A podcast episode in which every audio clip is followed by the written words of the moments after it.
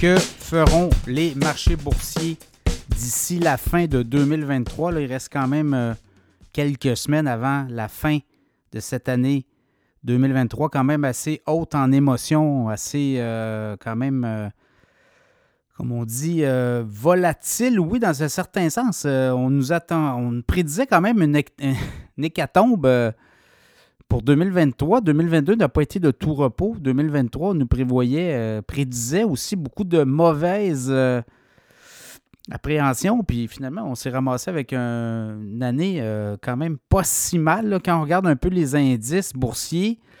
Et oui, correction boursière dans les derniers mois, mais depuis le début novembre, quand même, je regarde vite le SP 500 en hausse d'à peu près 10% Le Nasdaq a repris de 13% aussi.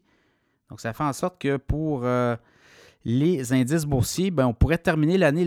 Regardez, il y a des analystes qui vont dans tous les sens, mais le consensus semble dire qu'on pourrait peut-être terminer l'année avec peut-être une hausse encore de 1 à 2% Donc, c'est un peu ça, peut-être. là. et, là, Écoutez, euh, c'est assez dur de battre le SP 500 autour de 19% depuis le début de l'année. Le SP 500 pourrait finir à 20-21% Peut-être ça. Euh, après ça, le Nasdaq, euh, quand même, depuis le début de l'année, c'est 37,4% Est-ce qu'on va, terminer à 40 ou on va terminer à 32 le, travail, le gros du travail est fait. Le Dow Jones en hausse de 6,4% depuis le début de l'année. Puis le TSX est décevant à 3,5% depuis le début de l'année. Je m'aurais attendu à une meilleure performance. Donc le TSX pourrait rebondir plus en 2024. Quoique là, euh, on le voit, les marchés boursiers, les indices beaucoup poussés par les technos, l'intelligence artificielle. Alors d'ici la fin de l'année, les analystes, eux, s'attendent à une légère hausse. On l'a eu, la poussée, on a eu les bons moments. Vous avez eu les euh, résultats cette semaine d'NVIDIA, où on a quand même euh, battu de façon euh, non équivoque, sans équivoque, les consensus d'analystes. 18 milliards de revenus, 9,5 milliards de profit net. C'est 51% de marge bénéficiaire pour NVIDIA. Ce qu'on dit, c'est que pour les prochains mois, les, les, les, espèces de mesures des, États-Unis envers la Chine, on impose quand même des embargos importants au niveau des euh, cartes graphiques, des puces électroniques. On va vouloir garder les meilleurs pour euh, les usines américaines. Ben écoutez, Nvidia dit oui, ça va nous coûter des parts de marché, mais on va être capable de surprendre. Donc, je pense que le titre d'Nvidia va continuer. On le voit, là, c'est vraiment fulgurant comme progression.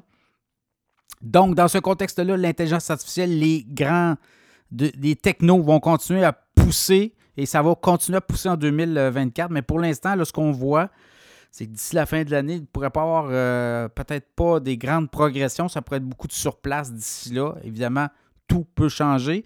Le rallye du Père Noël, on l'a peut-être eu avant le temps, début, euh, début de novembre. On a quoi? 10% sur le SP 500, 13% sur le Nasdaq. Ça va être dur de faire mieux dans le contexte. Vous l'avez vu aussi, les profits des entreprises sont là, mais bon, le taux d'intérêt demeure élevé. Euh, on n'a pas de signe non plus que la Fed veut lâcher du laisse. On va peut-être avoir des baisses. Donc, éventuellement, il va y avoir des baisses. 2024 pour être plus excitante et pour avoir beaucoup de, soubresauts aussi. Année électorale. Euh, est-ce que Trump, l'animal Trump en politique, est-ce qu'on va être capable de le contrôler?